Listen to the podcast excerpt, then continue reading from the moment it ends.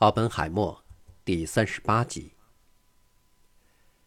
每个人都感受到了奥本海默的存在。他自己开着军用吉普车，或是他的那辆黑色别克，在没有预先通知的情况下，就到一个实验室下属的办公室视察。通常，他都坐在房子后面，连续不断的抽烟，静静的听着别人讨论。维斯科普夫对奥本海默几乎在工程取得每一个新的突破时都在现场这一事实表示惊讶。当一个新的试验效果要测试，或是大家想出一个新的主意时，他总是在实验室或研讨会的房间，并不是他贡献了很多好的主意或建议。虽然有时他会做一些，但他的主要影响来自他持续不断而又热切的参与。他使我们感受到他一直在直接的参与到我们的工作当中。汉斯贝特回想起一天，奥本海默顺便参加了一个关于冶金的会议。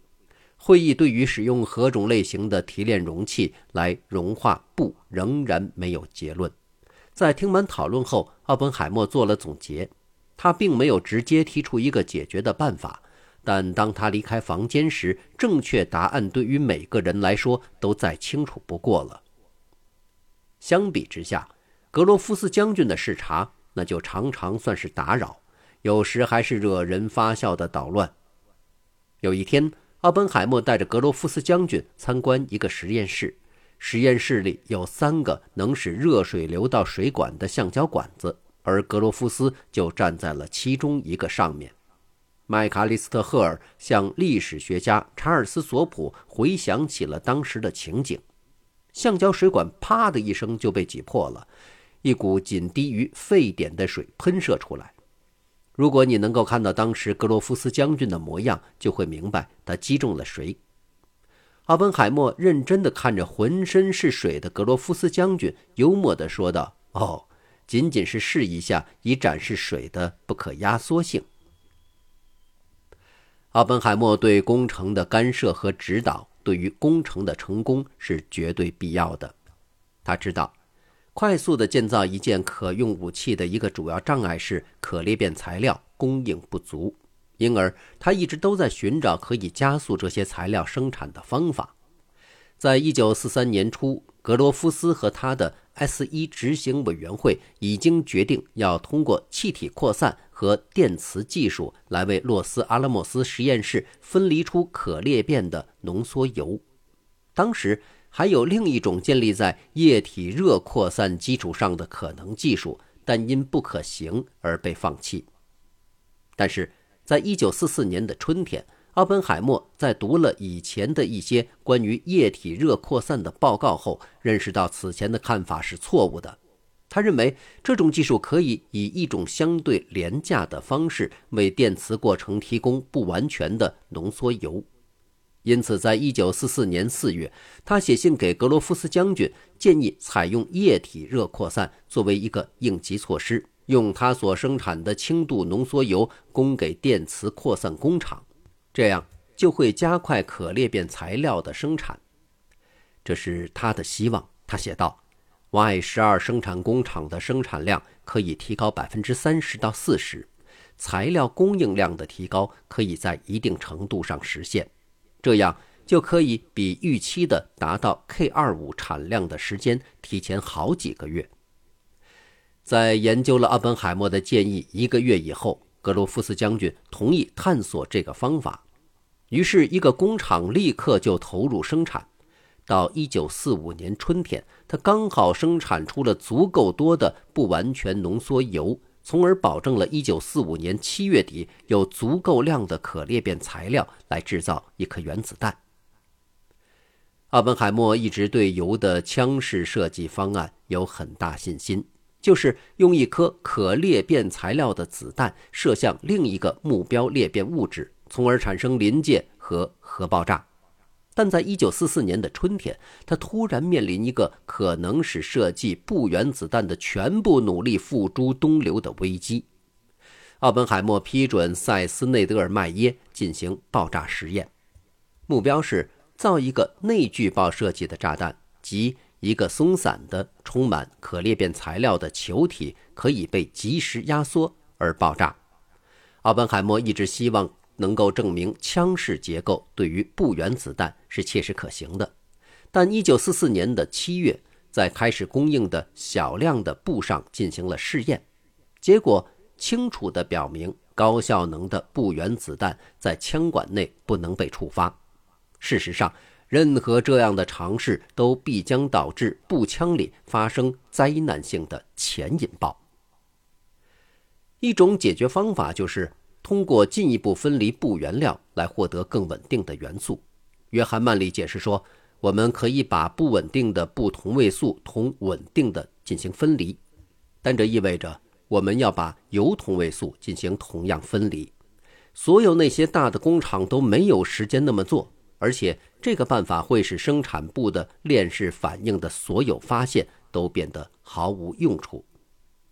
所有在汉福德工厂花费的时间和精力也将会白白浪费，除非有人能把布原料装配成一个可以爆炸的武器。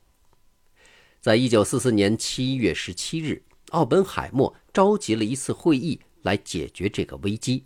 与会者有格罗夫斯、科南特。费米等人，克南特力排众议，目标仅仅是在油和布混合的基础上建造一个低功效的内聚爆炸弹，它将会只有相当于几百吨 TNT 的威力。只有在低功效的炸弹成功后，实验室才有信心去建造威力更强大的武器。奥本海默反对这个主张，理由是它将导致不可接受的推迟。尽管内聚报的建议第一次被塞佩尔提出时，奥本海默曾持怀疑态度，但现在奥本海默列举出所有能具有说服力的理由去争论，要他们把所有的努力都放在内聚报布弹的研究上。这是一个大胆而英明的冒险。自从1943年春天，塞斯内德尔迈耶自告奋勇地对这个项目进行试验以来，没有取得任何进展。但在1943年的夏天，奥本海默把约翰·冯·诺依曼请到了洛斯阿拉莫斯。约翰·冯·诺依曼计算出内聚爆至少在理论上是可能的。奥本海默下定决心要冒这个险。第二天，奥本海默总结了他的结论，并且呈交给格罗夫斯将军。在当时，高于一切的优先权都分配给了内聚爆方法的研究。奥本海默的助手大卫·霍金斯稍后解释说：“内聚报是唯一真正的希望，但从当时的情况看，也不是最好的。”内德尔迈耶和他的研究人员在内聚报的设计上只取得很小进展。内德尔迈耶是一个害羞孤僻的人，喜欢独自有条不紊的工作。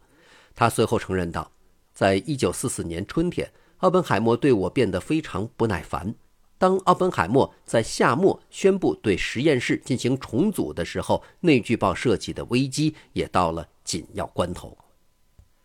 一九四四年初，奥本海默成功的把一位来自哈佛大学的炸药专家乔治·基斯加科夫斯基调到了洛斯阿拉莫斯。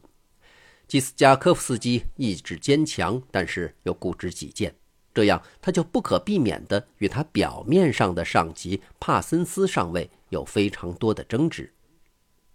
基斯加科夫斯基和内德尔迈耶的关系也不融洽，在他看来，内德尔迈耶在工作的时候也太没精打采了。在一九四四年六月初，基斯加科夫斯基向奥本海默写了一份便函，要求辞职。奥本海默的反应是立刻把内德尔迈耶招来，告诉他基斯加科夫斯基将要取代他的位置。内德尔迈耶从奥本海默的办公室走出来时，感到既愤怒又伤心。尽管内德尔迈耶将要忍受长久的痛苦，但奥本海默还是说服了他留在洛斯阿拉莫斯做一名高级技术顾问。在布弹设计的危机期间，拉比会定期访问参观洛斯阿拉莫斯。他稍后回想起，那是一个消沉的阶段。众多参与这个工程的顶级科学家们谈到了寻找使布弹爆炸的方法的紧迫性。拉比回忆道：“谈话总是很快就转向敌人。那些德国科学家是谁？我们都知道他们。他们现在在做什么？我们最终达到结论，认为那些德国科学家或许已经非常接近我们的研究工作，甚至有可能已经超过了我们。我们都感到形势很严峻。我们不知道敌人有了什么。我们不想浪费每一周、每一天。当然，要是一个月的话，那简直就是一场灾难。正如菲利普·莫里森对他们在一九四四年中的态度所做的总结。我们输掉战争唯一的可能是我们的工作失败了。尽管已经重组了研究室，但到一九四四年末，基斯加科夫斯基的研究小组仍然没有生产出精确的葡萄大小的环状布炸药，也叫做晶状体。这种炸药要求能对称地挤入高尔夫球大小的空间内。没有晶状体，一个内聚爆的炸弹看起来是不可能的。帕森斯上尉此刻是如此悲观，以至于他去找奥本海默，建议他们放弃晶状体的研究，而是试着创造一个不用晶状体的内聚爆形式。在一九四五年一月，当着奥本海默和格罗夫斯将军的面，帕森斯和基斯加科夫斯基就激烈的争论起这件事。基斯加科夫斯基坚持认为，没有晶状体就不可能有内聚爆的成功。他保证，他和研究人员很快就会制造出它们。在这个内聚爆炸弹成功的至关重要的选择上，奥本海默支持了基斯加科夫斯基。在接下来的几个月里，他和他的团队成功的使内聚爆的设计得以完美实现。一九四五年五月。奥本海默已经感到相当的自信，不原子弹会成功的。原子弹的建造其实更多的是工程学，而不是物理学理论。但是奥本海默非常内行的带领着他的科学家们克服技术和工程学上的难关，就像在伯克利激励他的学生们要有新的见识那样。汉斯·贝特后来说：“没有奥本海默。”洛斯阿拉莫斯应该也可以成功，但一定会有更大的压力、较少的热情和较慢的速度。事实上，那是在实验室的所有成员都难以忘怀的经历。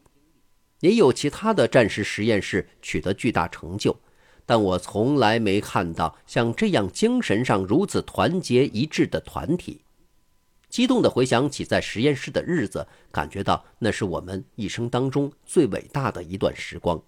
这就是真正的洛斯阿拉莫斯，这应主要归功于奥本海默，他是领导者。感谢收听这一期，欢迎继续收听下一集。